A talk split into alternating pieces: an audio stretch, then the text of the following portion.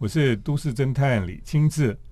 那今天在节目当中呢，来跟大家介绍哈，那么在台南最近举办的这个渔光岛的艺术季。啊，渔光岛艺术季呢，这几年其实也是很受大家的欢迎哈。啊，很多人都跑到这个台南去的时候呢，艺术季的时候呢，就会挤到这个渔光岛哈，这个岛上去了哈。那渔光岛可以说是台南人一个假日休闲很喜欢去的地方啊。他等于说，比如说夏天，他们就很多人都会跑到那个海滩上去玩水啊，哈。那那里就比较没有开发哈，所以他那边找到一个跟这个我们古都这个台南不太一样的氛围的地方了哈。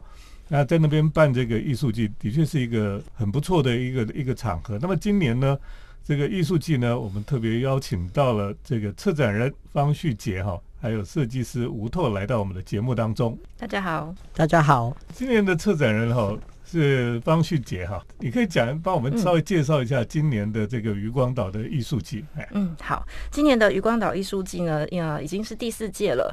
那我们这一次呢，用个双双策展的概念。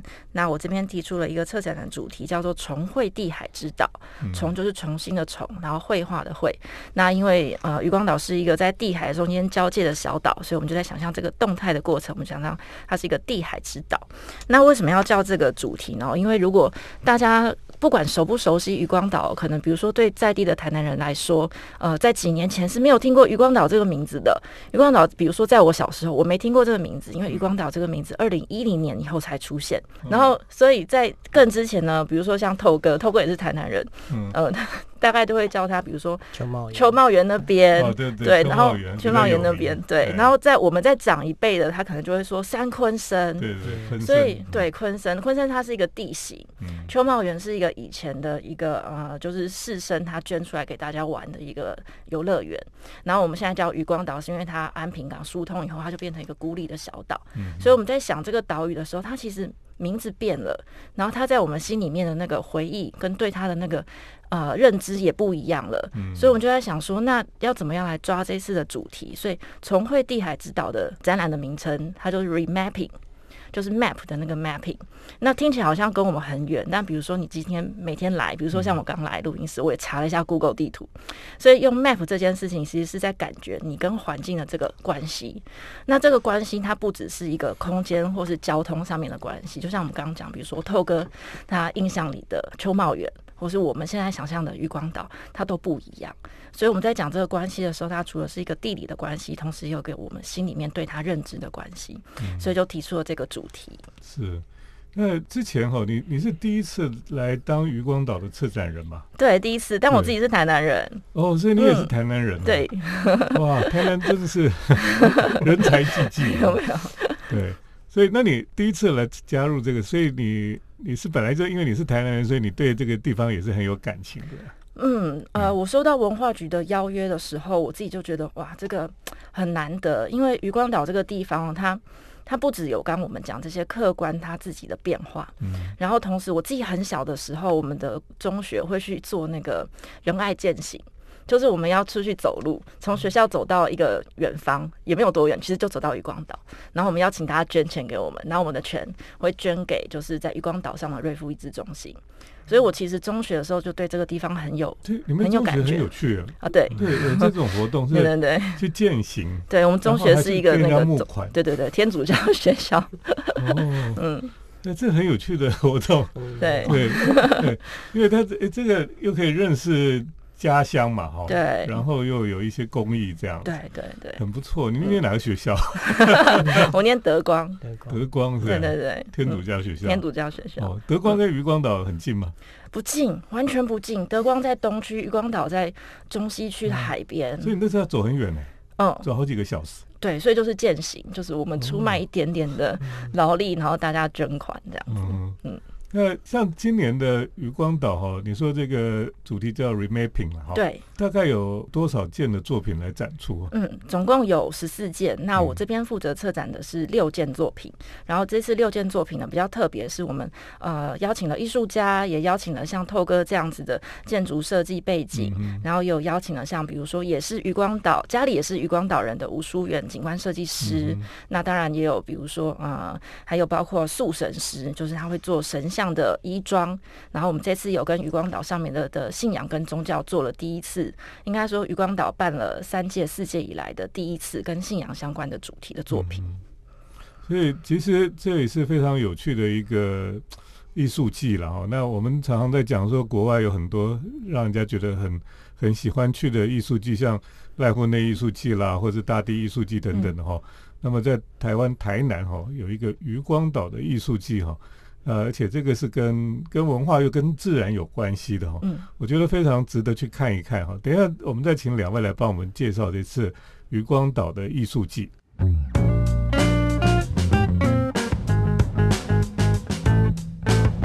欢迎回到我们建筑新乐园节目，我是都市侦探李清志。我们今天呢特别来谈谈今年的台南的余光岛的艺术季哈啊，我们今天特别邀请了策展人方旭杰，还有设计师吴透来到我们的节目当中哈。那么吴透他今年哈在这个渔光岛的艺术季里面做一个作品哦，非常的特别了哈。那个题目叫什么？缝缝缝缝啊，嗯，是缝东西的缝吗？对。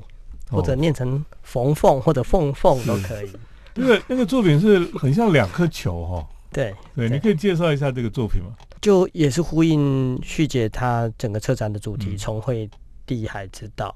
那我觉得明年就是台南的建成四百年。嗯。那跟旭姐还有明翰在梳理这个就是展出的一个诉求的时候，其实啊，明翰有提醒我说明年是四百年这件事情，就让我觉得哎。一个逐城这件事情是一个文明的象征。嗯那回到所谓的地海之岛这个 remapping 这件事情，我想要在这边哦，在地图上植下一个城堡，这样。那啊，逐城这件事情开始思考之后，我原先最早提的其实是一个很具象的的木构的城，只是后来我觉得，如果我要谈这么大的命题，实际上把它 focus 在一个很精巧的城堡的样子上是没有太大意义。我想要让它有趣一点。对啊，最终就决定做了两颗球，来象征一六二四年荷兰人主的热兰闽浙城。那另外一个就是一六六一年的郑成功做的赤坎楼，嗯，用一个石构一个城墙的概念，好大理石做的城墙。另外一个是一个木构的城，那两个都是两个球来谈。为什么一个是石构，一个是木构？荷兰人当时在从雅加达过来台湾，他就。那时候是台南叫大园的时候，它是用石头组成的。第一年当然没有，就但一六二四年他们就带了石头过来开始筑起的。是从别的地方带石头来？对，因为它那个当地是一个礁石沙岸这样子。那以前的船必须要压舱石。哦，用压舱石来盖。压舱石盖。嗯嗯。对。然后郑成功是用木头。对，赤坎楼。木这木构造是木构的，嗯，对，所以我就两个球分别就是用这两个材质去做，嗯，那也把啊结构就是做城堡的一个木构，就斗拱这个木构我们做进来，竹城的那个砌石我也用大台湾的大理石去做，这样，那当然就找到一个共同点，所谓的缝这件事情，嗯，我觉得荷兰人是透过一个贸易的手段把台南或者台湾缝进去世界地图，嗯。那郑成功逐城在赤坎楼，他其实是他没有被缝进去中国的历史，但是他企图透过这个城缝进去中国的历史。嗯，那缝这件事情就很凑巧，其实在石头跟石头拼接砌石的这个功法里面，那个缝就叫 joint。嗯，木头呢斗拱榫卯这个字也叫 joint。嗯嗯，有一点加入但又不加入的意味，我就觉得很有趣，所以就。整个设计概念是这样，你真的很厉害，你想这么多东西哈，是不是？我是说，透哥是这个领域的诗人，就是把把历史哈，然后借着他的创作，然后就可以把它表达出来哈。其实一切都是想为了骗去接受这个，可以可以，OK。你骗到大家。不过，那个作品为什么是两颗像球的东西？预算其实没那么好，我其实应该做好一件，但我就觉得我想要谈两个城，其实有一点历史的前后荒谬感。一六二四年跟一六六一年相相差三十七年，我原本两个球的距离是要三十七公分，啊，就是有有这样的打算。那但是就现场因为是在那个小破块上没有办法那么精准。那我谈的我也想要借喻狄更斯《双城记》这个这个隐喻啊，就是这是一个最好的时代，也是一个最坏的时代。当然，台湾在一个很特殊的地缘政治上啊，我觉得怎么样去在这个时候好好的自处，也许要从历史上去看，这样。嗯嗯，对。所以你的作品其实也呃包含了整个台南的历史了哈，从最早一直到现在哈。那我觉得你不错，很厉害，就居然可以一个作品可以谈这么多的事情哈。对。对，我觉得这很多人去看你作品，应该有不同的这个启发这样子。嗯，对，就两个可爱的球这样就好，好拍照。对。那他那个作品，你说放放在消波块上面啊？对，我是当时选选点的时候。那怎么固定那个消波块？哎，刚好三点支撑，那我后面有藏一个啊钢索，把它拉着，不要让它滚动。就是那个球卡在那个消波块这样。对对对。哦，这个很有趣哈，就是在这个渔光岛的艺术季里面哈，在那个比较像大自然的环境里面，然后出现这些艺术家的设计他们的作品哦。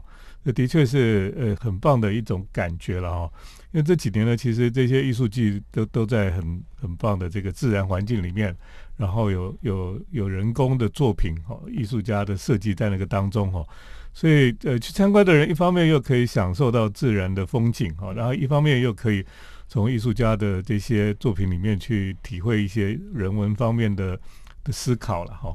呃，等一下我们再继续请两位来分享。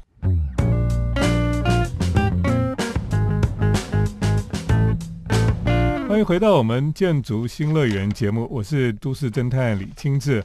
那我们今天请到了今年渔光岛的策展人哈方旭杰，还有设计师吴透来到我们节目当中。那旭杰，今天你可不可以再介绍？刚刚吴透介绍他的作品哦，真的是很动人的。对，哦，那你可以再介绍其他还有什么？呃，有趣的作品。嗯，我们这次也还有一呃，应该说我们其他五件作品也每件都非常有趣。那我就先从另外一位台南人，然后他也是余光岛人的吴淑媛景观设计师开始介绍起哦。如果大家有关注台湾最近的艺术或者是景观设计相关的话，其实可以知道淑媛他的作品这一两年啊，也在北美馆长久的留下来了。那我们这边也邀请到他，就是回到他自己的母亲的家乡来做一件作品，叫做《岛之梦》。那他其实很有趣哦，因为余光光岛上面有很多的防风林，那他其实在想象说，呃，渔光岛这个孤立的小岛，它跟台湾之间的对比的关系是什么？嗯，就是台湾在百万年前呢离开了那个大陆，然后同时保留下来很多珍贵的物种，然后他们在这个岛上就是。呃，演化出自己的样子。那渔光岛这个地方，它是台湾的西海岸的滨海的一块，就是地域。那这个地方它有自己独特的物种，所以书园就收集了很多台湾滨海地方的一些耐旱的植物，然后呢，把它们带回来到这个沙洲上面去。所以大家到这个沙洲的时候，其实你基本上是看了一个台湾的滨海植物的一个缩影。那这个部分，我觉得他给他一个很美的这个意涵，然后他加上放了一些当地的可可，所以你可以穿梭在他的作品里面。嗯嗯嗯，而且所有的作品其实就刚好在透哥的作品旁边，就两个作品就是互相借景。没有没有没有，太。所以它是一个创造了一个另类的花园一样哈。哦，他这次的作品啊，其实我觉得他比较 man，就是这次的作品刚好没有花。可是这些作品，他们都非常的能够适应旱地，然后可以适应这些盐分的这些呃土壤盐分地带，所以我觉得它其实带了一个很很不错的隐喻，就是说在这些地方长出来的植物，它们自己有自己的生存之道。对，这很符合他的荒原美学了。对对，很符合他。他就是开幕来看的时候，也是穿着拖鞋，然后很自在的 到现场来敞开他的作品哦。那我们在那个沙滩上的旁边也。还有另外一件作品是在讲海平面的问题。那比如说这件作品，它其实叫做未来比例尺。呃，那我们都知道，其实这几年海平面上升这件事情是还蛮严重的。那我们一直希望在余光岛艺术节里面，除了大家作品很美。可以拍照之外，你可以看到它里面有些意涵。所以像这件啊，未来比例尺二一零零，其实他就去找了，就是联合国有一个单位叫做气候变化委专门委员会，他预测了未来一百年的海平面的高度。嗯，那这个作品呢，它其实就用呃一个像黑镜一样的一个立柱，你站在前面，你可以看到自己的倒影，你也可以看到背后你看到的这个渔光岛现在很美好的海滩，但是它这个作品上面就刻着。未来几年、十年、二十年、三十年，海平面一直一直在你眼前上升，所以你同时有个镜像去想象什么时候你会被淹没。然后艺术家也非常的用心，他把这个作品放在消波块陆地上面的消波块。他的意思就是说，现在这个陆地上消波块看起来好像没有功能，但很快你就会用上。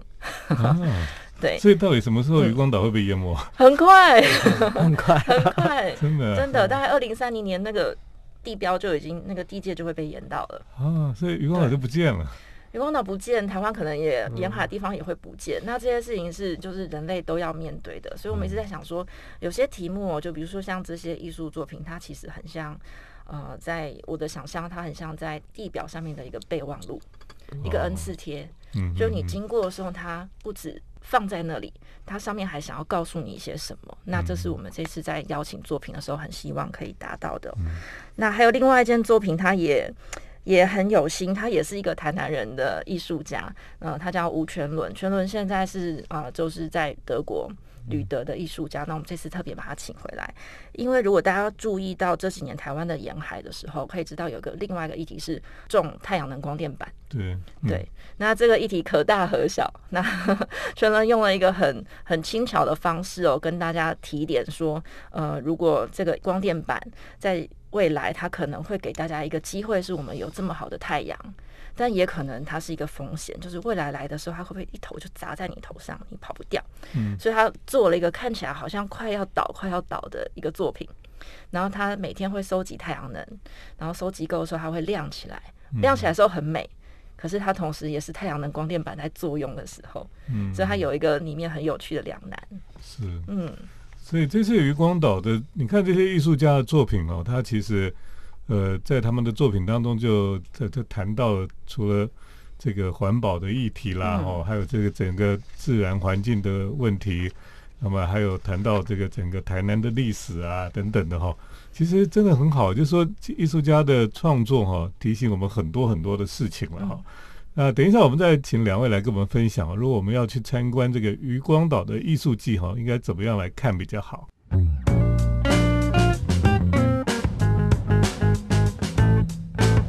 今天呢，我们特别呃邀请到了今年这个渔光岛艺术季哈策展人方旭杰，还有设计师吴透来到我们节目当中，呃，介绍我们今年哈在台南的渔光岛的艺术季了哈。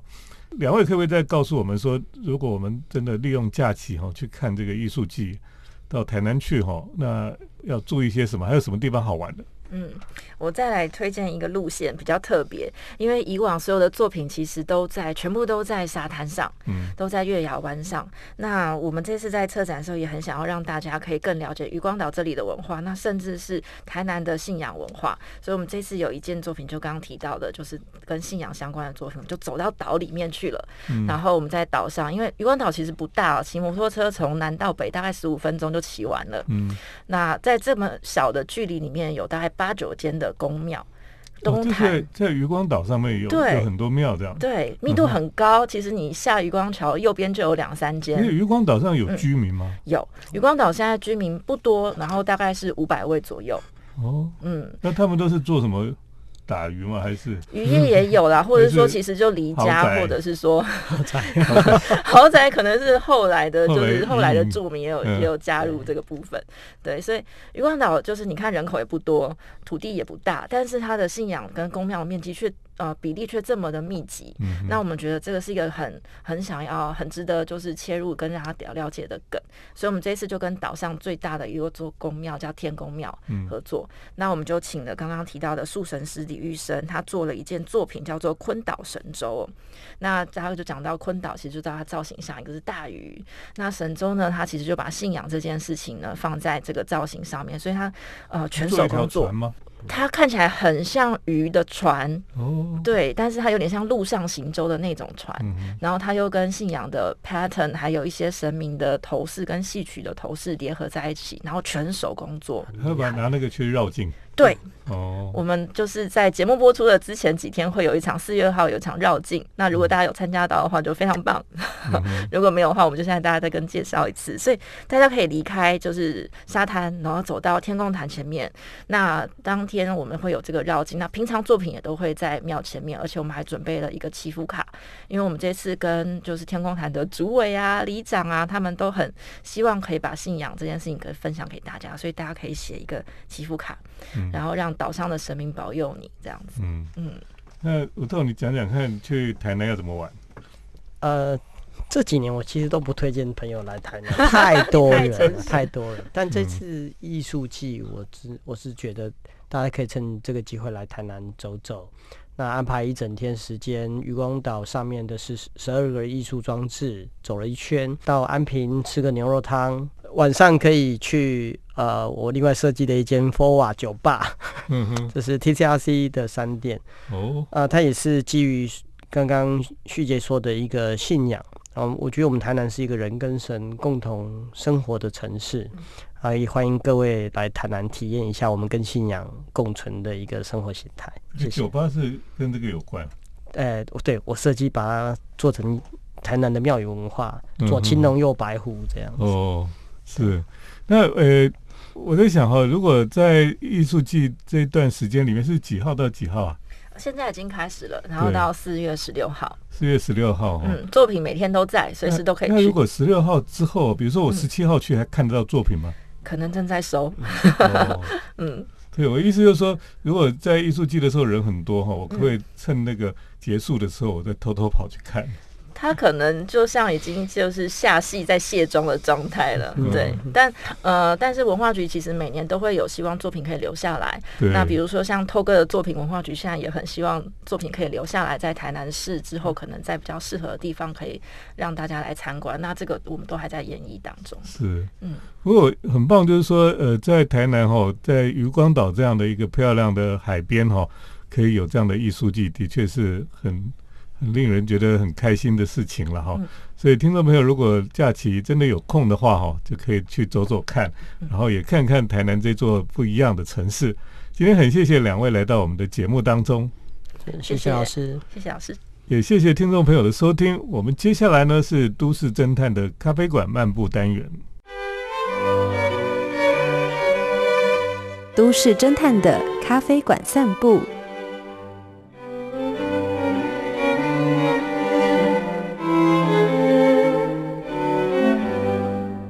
都市侦探的咖啡馆漫步单元，我是都市侦探李清志。今天呢，要跟大家来到老街呢去喝咖啡。呃，到大道城去喝咖啡呢，有一家非常有名的咖啡店哈，叫做烟花。那么烟花咖啡呢，它最有名就是因为它的老板小高哈，他是非常有名的一个咖啡界有名的咖啡师。他呢，他的咖啡。不是只有一般的这个手冲咖啡啦，或是意大利咖啡啦，呃，上面拉个花这样子而已。它其实呢，把咖啡好像在当美食料理一样哈。那常常会推出新的口味，像我上次去喝哈，就喝了一个叫做姜汁可可哈。那冬天去喝哈，觉得非常的舒服。为什么呢？因为你知道冬天很冷，然后去喝这个热可可，有时候我们很喜欢喝热可可。呃，它在热可可里面呢，又加上了姜汁啊，哦，所以呢，可可跟姜汁的味道哈，非常的呃奇妙。我常常讲这个很奇妙的味道。那么有一种我们讲是大人的味道哈，就是呃不是小孩子喝的这种感觉啊，就是是有一种不同层次哈，然后有一点点诶微微微的香辣的感觉的一种。呃，大人的口味这样子。那么，呃，他的店呢，呃，以前有开过，开在这个松烟嘛，哈。那么后来又搬到了这个迪化街的巷子里面。虽然在很巷子最最里面的地方，可是呢，他的店呢，一直都是受到这个很多朋友喜欢喝咖啡的朋友的欢迎啊。所以大家都会跑到那个地方去喝咖啡。他的店也不大。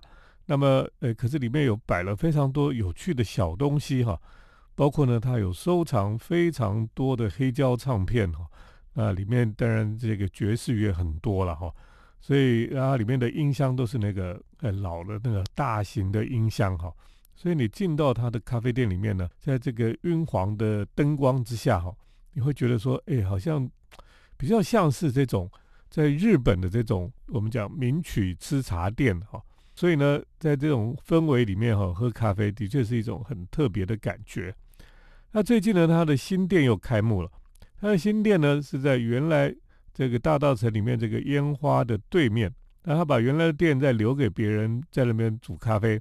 它新的店呢就在对面，有三层楼哈。那么也是重新改造之后呢，那个房子跟改造之前哈有很大的差别。那么它改造之后呢，就感觉是有一种非常老派古典的一种优雅在里面。所以呢，你到里面去哈，就会感受到非常特别的，而且在那个公寓那种老房子里面，呃，楼梯到二楼、三楼的楼梯的确是比较陡一点哈。那么三楼呢，他就给另外一个朋友叫鸡哥哈，他开另外一个咖啡店在三楼，然后他自己的店就是在一楼跟二楼的地方。你可以想象哈，说这个地方怎么跑出这么多的咖啡店来哈？那他就好像在这个大道城的小巷子里面呢，慢慢就形成了一个咖啡的聚落一样哦。那呃非常特别的一种空间的使用哈，或是一种商业的模式了哈。呃，你到这个咖啡店呢，有时候你白天去哈，你已经喝过咖啡或怎么样，你就想说，我也不想喝一般的咖啡哈，总是要去喝喝看到底它有什么新的设计的一种饮料了哈。那那天他的新店开幕没多久，我就跑到了这个店去去看一看，然后点了一杯紫苏美酒的冰咖啡哈。诶，知道天气热的时候我们会喝冰咖啡。可是，如果冰咖啡里面又加美酒，又加紫苏哈，哇，那是何等的清香又好喝啊！然后加一块冰块哈，那那个那个感觉呢，很像调酒一样可是却适合白天来饮用哈，因为平常我们白天比较不会去喝有酒精的饮料了哈。所以呢，在烟花呢，你可以喝咖啡，都可以喝到很多的惊喜啊。所以呃。听众朋友有机会到大道城去哈，新的烟花咖啡馆去喝咖啡。那最近呢，因为观光客都回来了哈，就很多的韩国人啊，或是香港人啊，呃，日本人哈，都会到这个咖啡店里面来。我也不晓得为什么他们会知道说台北有这样的咖啡店，非常特殊的咖啡店。我想这个日本人他们也是非常喜欢去收集咖啡店的情报了哈。然后，甚至在他们的很多的杂志哈介绍台湾的时候呢，都会把一些有特色的店哈，然后介绍给日本的朋友们。所以日本人呢，观光客来到台湾哈，他们就会去找；韩国人也是，他们就会去找这个呃介绍的这些非常厉害的咖啡馆。烟花咖啡店呢，我那天在那边喝咖啡的时候呢，就就有两个韩国人就坐在旁边。所以我最近去喝咖啡，常常遇到这个外国的观光客。那在一些比较热门的地方呢，大概有时候甚至有七成哦都是观光客。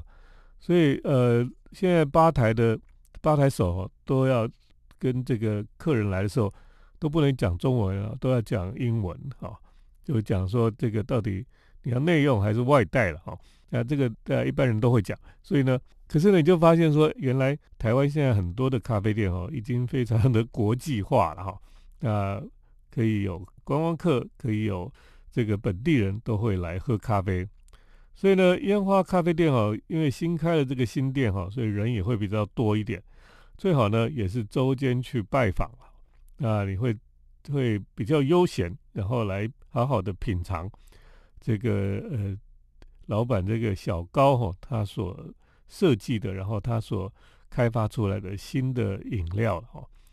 今天呢，在这里跟大家来介绍，在大道城老街里面的巷子里，烟花咖啡馆，他们又开新店了，所以大家可以去看一看。